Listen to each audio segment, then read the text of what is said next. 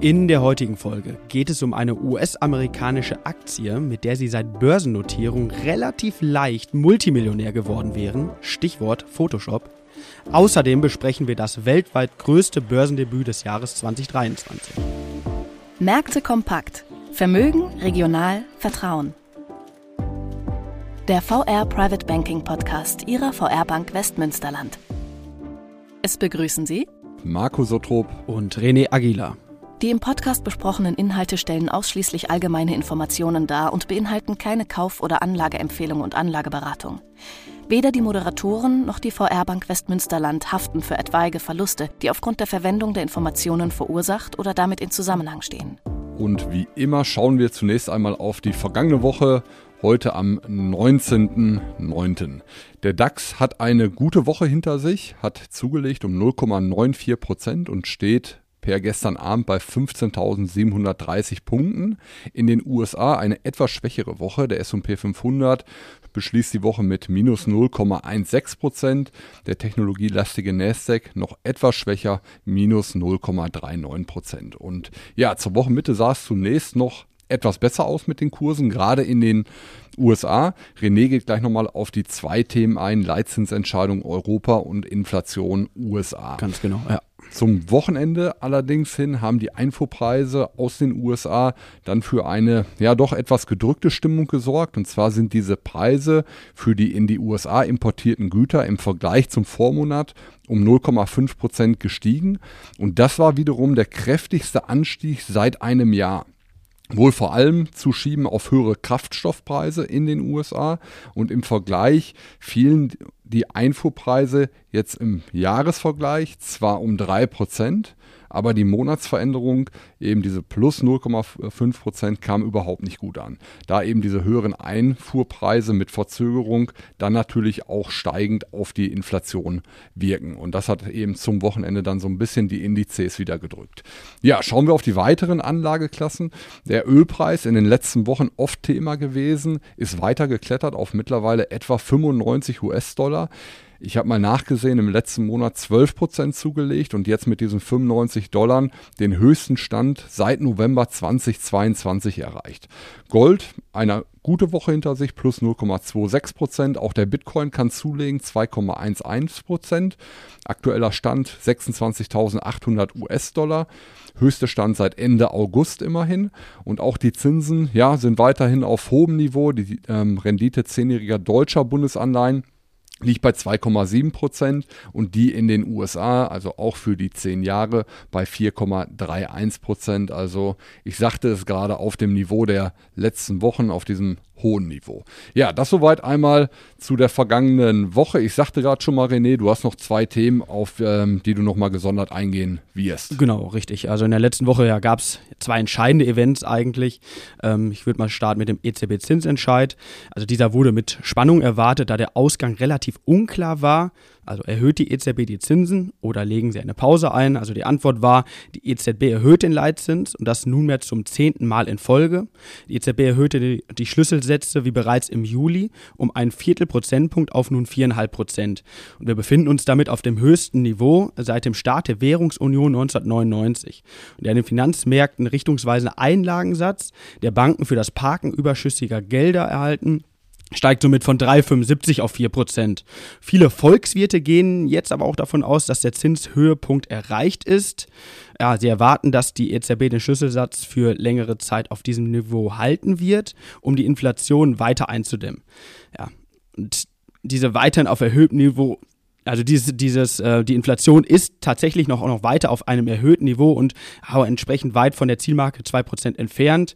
Ähm, und dennoch geht der Markt davon aus, was dem Markt jetzt auch ein Stück weit gut tat und die Unsicherheit dann auch ein Stück weit rausgenommen hat. Aber es soll weiter datenabhängig entschieden werden. Also diesen Satz ja, hören wir nicht zum ersten Mal. Ich glaube, der Zusatz muss mittlerweile in den USA als auch Europa erfolgen, um sich weiter Spielraum einfach auch zu, zu belassen. Das kurz und knapp zum EZB-Zinsentscheid. Ich komme nun zum zweiten Event, zu den US-Inflationsdaten, die vergangenen Mittwoch bekannt gegeben wurden und ebenfalls viel beachtet waren. Die Inflation in den USA hat im August wieder weiter angezogen. Die Verbraucherpreise kletterten um 3,7 Prozent nach oben. Damit wurden ja die Markterwartungen im negativen übertroffen. Man hat mit etwas weniger gerechnet. Im Juli hatte die Teuerungsrate noch bei 3,2 Prozent gelegen, nachdem sie in den Monaten zuvor spürbar gefallen ist. Und getrieben wurde die jüngste Entwicklung ähm, durch, die, durch die Benzinpreise, die deutlich zulegten. Die Währungshüter achten mittlerweile bei der Inflation aber vor allem auf die sogenannte Kernrate, die Rückschlüsse auf grundlegende Trends zulässt. Diese Rate, also bei der die schwankungsanfälligen Preise für Energie und Lebensmittel ausgeklammert werden, fiel von 4,7 ähm, im Juli auf 4,3 Prozent. Und das lag im Bereich der Erwartungen, kam am Markt entsprechend gut an. Welche Implikation das auf die bevorstehende US- Notenbank-Sitzung am kommenden Mittwoch hat. Dazu im Ausblick mehr. Aber nun kommen wir im Mittelblock zu einem ja, bemerkenswerten Debüt auf dem Börsenparkett. Marco, schieß mal los. Genau, in den USA ist es ähm, ja jetzt in der vergangenen Woche zu dem in diesem Jahr weltweit größten Börsengang gekommen. Das wurde mit Spannung erwartet, dass insgesamt in den letzten Monaten auch ähm, mit IPOs etwas ruhiger ähm, ja, zu Gange gewesen ist und an der Börse notieren lassen hat sich das britische oder der britische Chipsdesigner ARM. Die Umsatzerwartung für 2023 von ARM liegt bei 2,68 Milliarden US-Dollar. Das Nettoergebnis liegt bei oder wird erwartet bei 671 Millionen US-Dollar, also ein hochprofitables Unternehmen. Und Mehrheitseigentümer, circa 90 Prozent von ARM, hält das japanische Unternehmen Softbank, weitere Investoren neben Softbank allerdings renommierte, namhafte Unternehmen wie Apple, Nvidia, Alphabet oder auch Intel. Softbank wiederum, also der Mehrheitseigentümer, ist unter anderem auch investiert an Unternehmen wie Alibaba aus China oder ähm, Sprint, Yahoo Japan, also durchaus auch große Investitionen die Softbank äh, da eben auch hält. Der Zeitpunkt für den Börsengang ist sicher sehr, sehr gut gewählt, da der Konzern ja bewusst auf die Euphorie rund um das Thema künstliche Intelligenz dann setzt. Und ja, am Donnerstag wurden die Aktien dann zu 51 Dollar den Investoren zugeteilt. Angeblich war die Emission zwölffach überzeichnet, also riesiges Interesse eben an diesem Börsengang.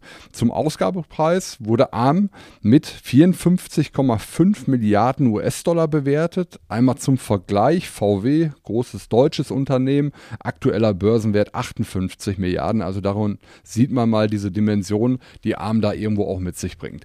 Der erste Preis an der Nasdaq, also das britische Unternehmen hat sich in den USA an der Börse notieren lassen, lag dann sogar nochmal irgendwo 10% höher bei 56,10 Dollar und der Kurs legte in der Folge dann nochmal richtig ordentlich zu auf, in der Spitze ungefähr 70 Dollar knapp 40 Prozent Kursgewinn zu dem Zeitpunkt, ähm, wenn man den Zuteilungspreis mal hier zugrunde legt.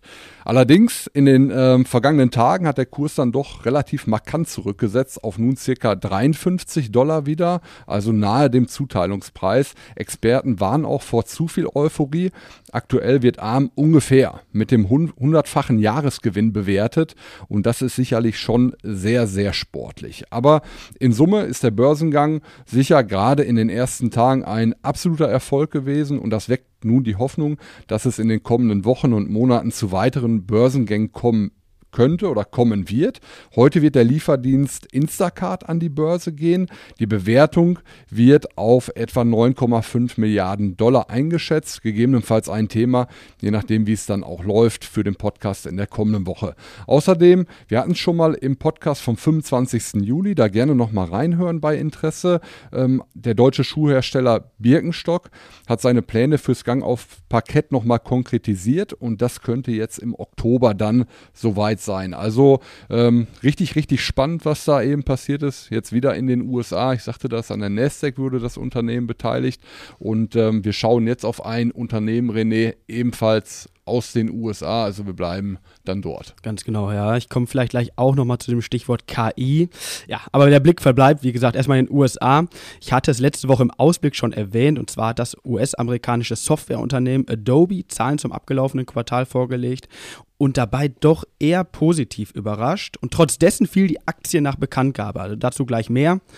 Vielleicht nochmal einen kurzen Schritt zurück. Adobe wurde 1982 von John Warnock und Charles Geschke gegründet und gehört mittlerweile zu den weltweit größten börsennotierten Unternehmen weltweit. Adobe hat eine große und breite Produktpalette. Viele von Ihnen ja, werden täglich den Adobe Reader nutzen oder von Photoshop gehört haben.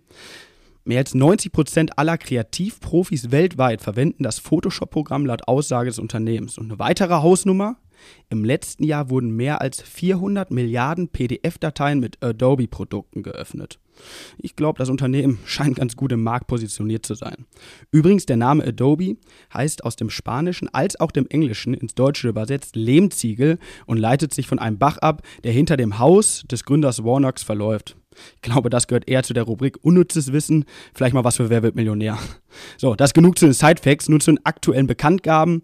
Ja, es konnte der Nettogewinn im Vergleich zum entsprechenden Vorjahreszeitraum von 1,1 Milliarden US-Dollar auf 1,4 Milliarden US-Dollar gesteigert werden. Der Gewinn je Aktie von 4,09 ähm, Dollar lag leicht über den Analystenerwartungen ähm, und ebenfalls stieg der Umsatz um 10% über und übertraf damit auch Analystenschätzungen. Und dennoch, ich hatte es gerade gesagt, fiel die Aktie nach Bekanntgabe ähm, ja, um circa 5 bis 6 Prozent, da sich der Markt einen noch besseren Ausblick erhofft hatte. Adobe erwartet einen Umsatz im vierten Quartal zwischen 4,98 Milliarden US-Dollar und 5,03 Milliarden US-Dollar. Analysten hatten im Vorfeld ja mit einer Punktlandung auf 5 Milliarden gerechnet. Ähm, ja, und damit hat diese leichte Unsicherheit des Ausblicks schon einen recht großen Effekt gehabt. Und dennoch sollten Bestandsanleger über diese Schwankung einigermaßen hinwegsehen können. Im laufenden Jahr die Aktie auf US-Dollar-Basis 57,1 Prozent zulegen können und liegt aktuell bei 532 US-Dollar. Anleger, vielleicht mal ganz spannend, die seit dem Börsengang 1986 dabei sind, freuen sich über eine Performance von sage und schreibe rund 271.000 Prozent. Ich glaube, Marco, Träumen darf mal erlaubt sein. Ich würde mich gegen eine solche Langfrist-Performance nicht unbedingt wehren. Ja, aber vielleicht nochmal kurzer Blick in die Gegenwart. Die DZ Bank belegt die Aktie weiter mit einem Kaufenurteil und sieht den fairen Wert der Aktie bei, 400, äh, bei 600 US-Dollar, was einem Potenzial von circa 13 Prozent entspricht. Und nochmal ganz, ja, oder abschließend dann nochmal, das hat das Unternehmen neben den Zahlen noch mitgeteilt. Da kommen wir zum lieben Thema KI. Ähm, also das Thema künstliche Intelligenz wird bei Adobe auch weiter forciert. Es sollen bei den Produkten rund, rund um Photoshop etc. Äh, die KI-Funktionen hinzugefügt werden und in diesem Zuge ab dem 1. November die Preise angehoben werden, vor allem für sogenannte Power-User der KI-Funktionen. Ja, und das, das sollte dann, denke ich, wieder umsatztreibend sein. Ja, ich glaube, im Großen und Ganzen, wenn man Strich drunter ziehen, ein sehr, sehr zukunftsfähiges und top positioniertes Unternehmen. Ähm, aber das soll es zu Adobe auch schon gewesen sein. Wir, ja, beziehungsweise du, Marco, richtest den Blick noch einmal in die Region. Genau, wir schauen jetzt in die Grenzregion Deutschland, Niederlande und dort wird oder hier wird über den Denkungsausschuss des Interreg-Programms Deutschland-Niederlande etwa 5,2 Millionen Euro im Rahmen des Projektes Emergency Drohne bereitgestellt. Beteiligt an dem Projekt deutsche und niederländische Unternehmen, die Hochschule Rhein-Waal, die Feuerwehr Bocholt und die Brandwehr Twente sowie die DLAG. Ziel ist, eine Software zu entwickeln, welche dafür sorgt, dass der Einsatz von fliegenden Helfern, also den Drohnen, bei Katastrophen, gerade bei Naturkatastrophen, noch effektiver werden. Und dieses Projekt läuft insgesamt ja lange bis 2027. Ein Beispiel mal für ähm, ja, diese Weiterentwicklung ist die Entwicklung einer Technik, zum Beispiel für die Früherkennung von Waldbränden. Auch hier ist der Einsatz von künstlicher Intelligenz, das Thema begegnet einem irgendwie doch überall, extrem wichtig. Ähm, diese künstliche Intelligenz schafft es beispielsweise, echte Flammen von harmlosen Rauch unterscheiden zu können. Weiterer Anwendungsfall, der Einsatz von Drohnen und Unterwasserkameras soll dann dabei helfen, Ertrinkende schneller und leichter zu entdecken. Die Kommunikation zwischen den Rettungskräften soll mit Hilfe von sogenannten Funkdrohnen verbessert werden. Gerade wenn ja, Telefon und Internet zusammenbrechen, riesiges Problem war das bei der Flutkatastrophe im Ahrtal und ähm, das sind eben alles Dinge, dann, die im Rahmen dieses Projektes weiterentwickelt werden sollen. Eine Reihe von Feuerwehren setzen Drohnen auch bereits schon ein, zum Beispiel die Feuerwehr in Ahaus, in Borken, Bocholt, Stadtlohn oder auch Freden. Und diese 5,2 Millionen Euro für das Projekt, die stammen vor allem von der EU und zum anderen von deutschen und niederländischen Ministerien, Provinzen sowie einem Eigenanteil der äh, Beteiligten von dem Projekt. Ja, also Weitere Effizienzgewinne sind da sicherlich ähm, sehr, sehr hilfreich. Darauf ist zu hoffen, weil neben den Rettern natürlich dann vor allem auch die Geretteten profitieren. Und ähm, aus meiner Sicht oder aus unserer Sicht ein wirklich sehr, sehr interessantes Projekt. Ich wieder einmal. Spannende und, und wichtige Region. Innovation auch, ne, aus der Absolut, Region wieder. Genau. Und äh, ja, das soll es vielleicht zu dem Projekt einmal gewesen sein. Und dann sind wir jetzt beim, Ausblick, beim auf Ausblick. die aktuelle Woche. So ist es. Ähm, genau. Mit Blick nach vorne, was steht an? Also einmal von der volkswirtschaftlichen Seite her, das Ereignis wird zweifellos die Leitzinsentscheidung am Mittwochabend in den USA sein. Es wird mit einer Zinspause beim aktuellen Stand der Zinsspanne von 5,25 Prozent bis 5,5 Prozent gerechnet. Vor allem der zu Anfang besprochene Rückgang der Kerninflation in den USA sollte dazu führen. Ein weiterer Anstieg dieser Kerninflation hätte mit Sicherheit noch einmal deutlich mehr Nährboden für einen weiteren Zinsschritt geboten.